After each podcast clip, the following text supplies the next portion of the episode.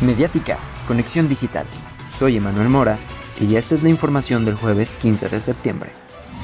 La tarde-noche de ayer se registró un fuerte accidente carretero en la autopista siglo XXI cerca de Tareta, Michoacán. Se reportaron varios lesionados y seis fallecidos, entre ellos menores de edad. El gobierno de Uruapan compartió que para este 16 de septiembre habrá ley seca, de 2 de la mañana a 4 de la tarde, con el fin de preservar el orden y que este no se quebrante durante el desfile.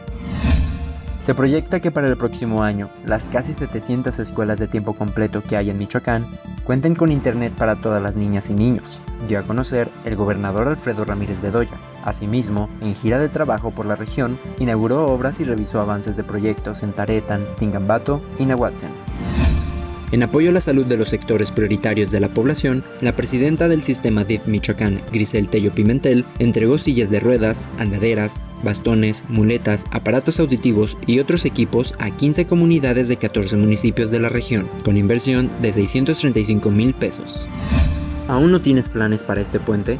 Te recomendamos asistir al Festival Mezcalmanía en su séptima edición, donde habrá diversa gastronomía y bebidas destiladas. Será en Morelia, en el Jardín del Orquidario, del 16 al 18 de septiembre, con entrada gratuita.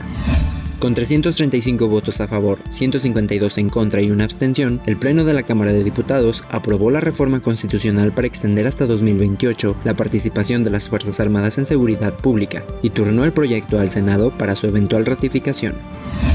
Para una conexión digital, síguenos en Facebook y en Spotify como Mediática. Soy Emanuel Mora. Que tengas un excelente día.